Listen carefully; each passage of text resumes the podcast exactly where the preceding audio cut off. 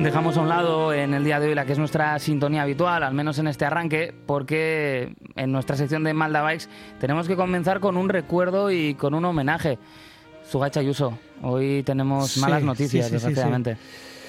Pues sí, y de hecho se, se me está haciendo complicado, ¿no? Porque al final se te hace un nudo en la garganta, ¿no? Nos ha dejado Juanto, Juanto Uribarri, un grande del ciclismo, una, una grandísima persona, bellísima persona donde las hubiera y la verdad que nos ha pillado a todos de sopetón y, y, la verdad que ha sido como un jarro de agua fría que ha caído. Sí, ha sido, pues bueno, mm, la noticia que ha dejado en shock a, todo el mundo del, del ciclismo, eh, no solo en, en, Vizcaya, no solo en Euskadi, sino eh, mucho más allá, porque eh, todo ese trabajo que él había hecho a través de APM Altimetrías, pues es un legado que le ha quedado a mucha gente, es algo, una herramienta eh, que han utilizado muchísimos cicloturistas para plantear sus entrenamientos, sus excursiones, sus momentos de disfrute con la bicicleta y en ese sentido eh, lo que deja detrás es eso, es un gran eh, trabajo y un gran amor por la bicicleta. Pues sí, siempre, siempre hemos dicho ¿no? que hay muchas maneras de hacer ciclismo. ¿no? En este caso, pues Juanto era una de esas personas que, bueno, no sé si se puede decir así o no, pero de los que trabajaban eh, desde la sombra, ¿no? Pero que hacían una, una labor increíble, un, trabajo, bueno, es que de 10, ¿no? De, sobresaliente. Y ahí queda, ¿no? Ese legado. De hecho, eh, gracias a ese legado hemos visto, pues, eh, la Vuelta a España, en, en muchísimas etapas de montaña, pues ver, ¿no? Las altimetrías que, que él había realizado, ¿no? Junto con otros compañeros pero que gracias a él muchísimas eh, carreras, no solo profesionales, de amateur e, e incluso marchas cicloturistas, pues eh, tienen la, la, suerte de tener ese trabajo realizado. ¿no? Eh, merece la pena, ¿eh? aquellos que bueno pues eh, no, no, le conocieran, pudimos hablar con él en, en, estos micrófonos en la pasada temporada y estos días también pues han llegado esos homenajes. Yo me fijaba en el día de hoy, por ejemplo, en un texto muy bonito que había publicado en el diario.es eh, Ángel Toña, que, que, también sí. solemos escuchar en estos micrófonos, que dirige Bicicleta Andar en Bici y bueno pues que hacía ese homenaje también para más allá, ¿no? Pues de la figura de, de, Juanto y de todas sus todas sus facetas, porque de hecho es una persona que se le está recordando en el ciclismo por lo que hacía con altimetrías, pero también en otros muchos ámbitos. Eh, también pues escuchábamos los testimonios estos días de la gente a la que había dado clase y en definitiva es alguien cuya marcha pues ha sido recibida con pesar absoluto, eh, que ha dejado mucha tristeza y que ha dejado también muy buenos momentos que recordar a todos aquellos que, que pudieron conocerle. Pues sí, hay que, bueno, hay que decir que Juanto fue un grandísimo profesor, ¿eh? era profesor de historia y, y, bueno, pues eh, estoy más que convencido de que fue uno de estos que, que te hace, ¿no? Que te piques y, y, que tengas ganas e interés por lo que te están enseñando. Es... Y, y, es más, eh, yo creo que lo, veíamos, ¿no? Nosotros, Juanto era un asiduo en venía muchísimas veces, nos visitaba, de hecho, una semana antes estuvo ahí en la tienda y nos comentaba, ¿no? Un poquito, pues eso, ¿no? Que, bueno, que también echaba de menos, ¿no? El, dar clase, que, que era su, una de sus mayores pasiones, ¿no? El, la enseñanza, ¿no? El enseñar, el, el, el, dar, ¿no? El, toda la sabiduría que, que él tenía dentro, ¿no? Y, lo mismo ha hecho con, con, el tema de las altimetrías. Sí, en, en, algo que ha sido muy reconocido, muy, muy querido y como decimos, bueno, pues con esos homenajes que han llegado en estos últimos días y nosotros también queríamos sumarnos porque eh, tuvimos la suerte de, de, poder hablar con él en este espacio y es algo también que nos llevamos. Y si te parece, Zugach, lo que hacemos es seguir adelante y abrimos ya el que es nuestro espacio habitual y recuperamos ahora sí, después de este muy merecido homenaje, nuestra sintonía habitual.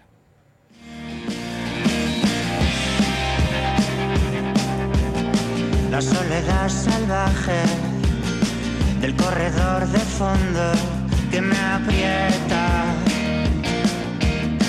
Acariciar tu imagen como si fuera un santo me consuela. Y ya no sé volver a cuánto queda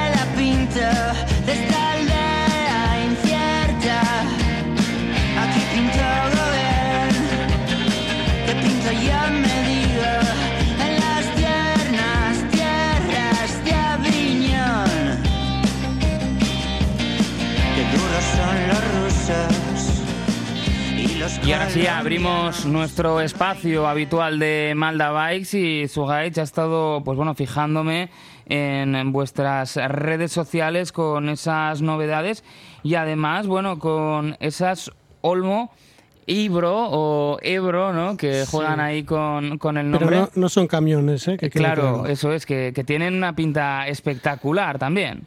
Pues sí, Olmo es una de las marcas eh, que tenemos en, en Malda. Olmo es una marca italiana que lleva muchísimos años eh, en la industria del ciclismo.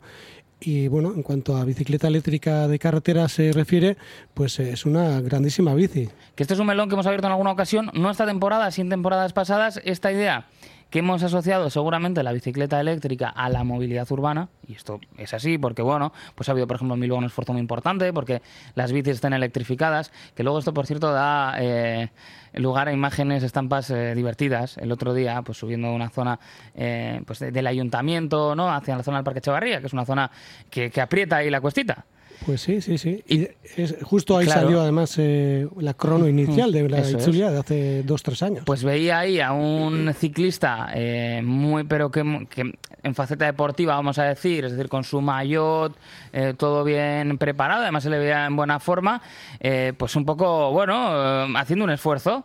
Y claro, eh, de repente le cogían la rueda muy fácilmente, con mucho menos esfuerzo y con la ropa de venir a trabajar. Porque claro, porque la otra bici, la, la de Bilbao, ¿no? La que solemos ver, eh, pues eh, estaba con electrificación y entonces ya es otra cosa. Pero, como decía, después de este largo rodeo, que mm, va más allá, ¿no? Que, la bici eléctrica también eh, te puede permitir hacer esas salidas en carretera, hacer esos, eh, bueno, pues seguir también con tu grupo de amigos y ves que, oye, pues a lo mejor no estás eh, pasando por el, el mejor momento de fondo, mejor momento físico, y que es una buena alternativa para que nadie te quite la bici. Y, y hay, que, hay que decir, para darle más fuerza a esto, que muchísimos ciclistas de- del mountain bike, de la disciplina de la- del mountain bike, entrenan con bicicleta eléctrica. Cuando tienen que hacer entrenamientos eh, técnicos, de técnica, eh, muchos de ellos eh, van a entrenar con una bicicleta eléctrica. ¿Para qué? Pues de esa manera no se sobreesfuerzan, hacen un entrenamiento de calidad técnico y demás. En cuanto al cicloturista, pues lo hemos comentado, ¿no? Muchísimas veces que, bueno, pues o bien porque una persona pueda tener cierta limitación o por los años, ¿no? Que los Sí. años van pasando, que te cueste más, pues, pues eh, no vas a quedarte en casa, ¿no? Ni te vas a limitar el ir a subir puertos. Entonces esto lo que te hace es, pues bueno, pues eh, si el puerto tiene un 15%, pues la sensación es que, que tuviera un 6%, ¿no? Eso es, eh, tú sigues haciendo ejercicio, tú sigues haciendo un esfuerzo, pero bueno, es un esfuerzo ayudado, ¿no? es Sí, como sí. tener un gregario contigo. Sí, me- ¿sabes a qué me recuerda esto? Pues eh, a esa famosa caída de, de Ocaña, si no Mm. recuerdo mal, que le empujaban los compañeros del equipo. Pues un poquito eso, ¿no? Sin caída, pero como si alguien te estuviera empujando, ¿no? Entonces, todo ayuda, pues bueno, viene bien, pero hay que, hay que decir claramente de que sin dar pedales la bici no avanza y deporte hay que hacer. Eso es, eso es. O sea, no. eh, no hay cosas mágicas. Mira, con el ciclismo muchas veces la gente piensa que hay soluciones mágicas.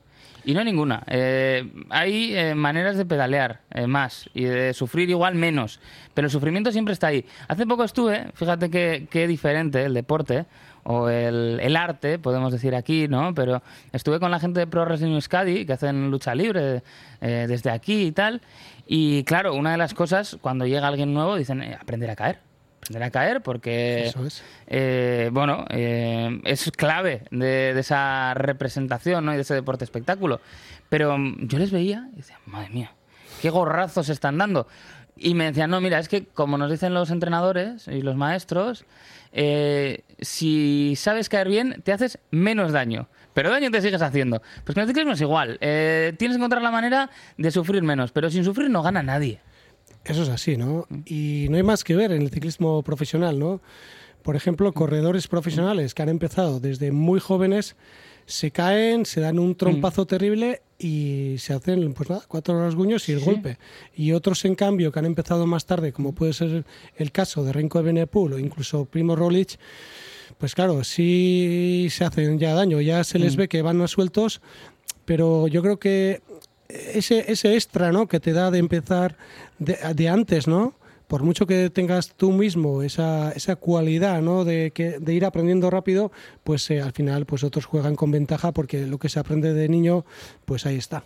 Eso que nos queda, eh, niños, adultos, bueno, cualquier edad pueden pasar por Malda Bikes y les van a atender fantásticamente. Además, yo hoy estreno gorra que me ha traído Zugeist de Malda Bikes. Además, me he cambiado inmediatamente. He llevado una de Los Ángeles Dodgers y estoy aquí muy contento con mi gorra de Malda Bikes, que habrá que lucir. Si todo va bien, lo vamos a lucir en grandes carreras. Eh, si todo va a ver, vamos a decir bien, bien eh, sobre el terreno. Si todo va regular, pues bueno, eh, mientras contamos grandes carreras. Y si todo va mal, pues no nos van a escuchar, o sea que tampoco... Sa- ¿Sabes cuál es la diferencia del ciclismo con otros deportes? Que aunque vaya la cosa mal, nosotros, si somos forofos, seguimos animando. Esa es una de las claves, ¿eh? Y es algo que a mí a veces me cuesta explicar. Eh, que igual te preguntan por el giro, ¿no? Que ahora podemos hablar un poquito. Y dices, "Joder, pues mira, ¿no? En un día claro, con el tiempo, que se acortan, oye, no se mueven los favoritos, te quejas. Y luego te dice alguien, y lo ves todos los días, ¿no? Y dices, hombre, claro, ¿cómo Sí, no? sí. A mí me gustan hasta los días que no me gustan. Pues sí, y además, eh, yo creo que como lo comenté o lo dije la semana pasada, ¿no? Que al final es muy fácil, ¿no? Estar en el sofá ahí con las palomitas, viendo la carrera o con el refresco, pero, ostras, eh, que ha hecho un clima sub- extremo. Sí, sí, Que ha habido unas inundaciones terribles en, en Italia, han anulado la Fórmula 1, han anul- anulado muchísimas cosas. El ciclismo ha continuado. Ha Eso continuado y, y es más, o sea, se les ha criticado porque no había espectáculo. Bastante tenían los pobres con ir sobre la bicicleta, no hay más que ver las caídas que ha habido y, y el frío que ha hecho. Entonces, claro, con hipotermias, un montón de corredores y tú dile a ese corredor que al día siguiente que quiere el que está en el sofá, espectáculo.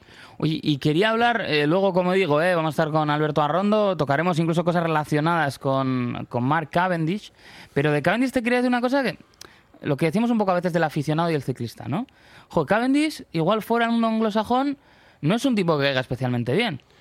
Oye, le ves ganar el último día Sí, sí. y ves el pelotón y parece que habían ganado todos, todos estaban Amor con él. ¿no? Es un poco Claro. de amor odio. Sí, sí. Yo creo que todo el mundo, bueno, no- bueno, igual es demasiado muy osado decir todo el mundo, ¿no? Pero muchísima gente, entre ellos yo, queremos que, que bata el récord de, Mm. Claro. de Merckx, porque eh, Cavendish ha sido un corredor muy polémico, muy criticado, pero a veces ha sido machacado injustamente. Entonces hay que darle a cada uno lo suyo, ¿no? Y yo sí me quedo con eso, ¿no? Con la sensación que, oye, pues a los compañeros de profesión sí que parece que les cae bien.